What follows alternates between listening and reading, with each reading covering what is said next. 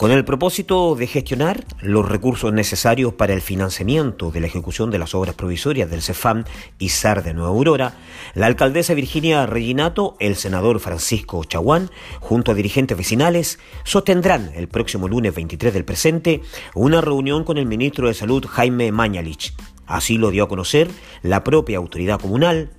quien señaló que la reunión, gestionada por el senador Francisco Chaguán, fue confirmada por la jefa de gabinete del ministro para las 10 horas del próximo lunes en el MinSal.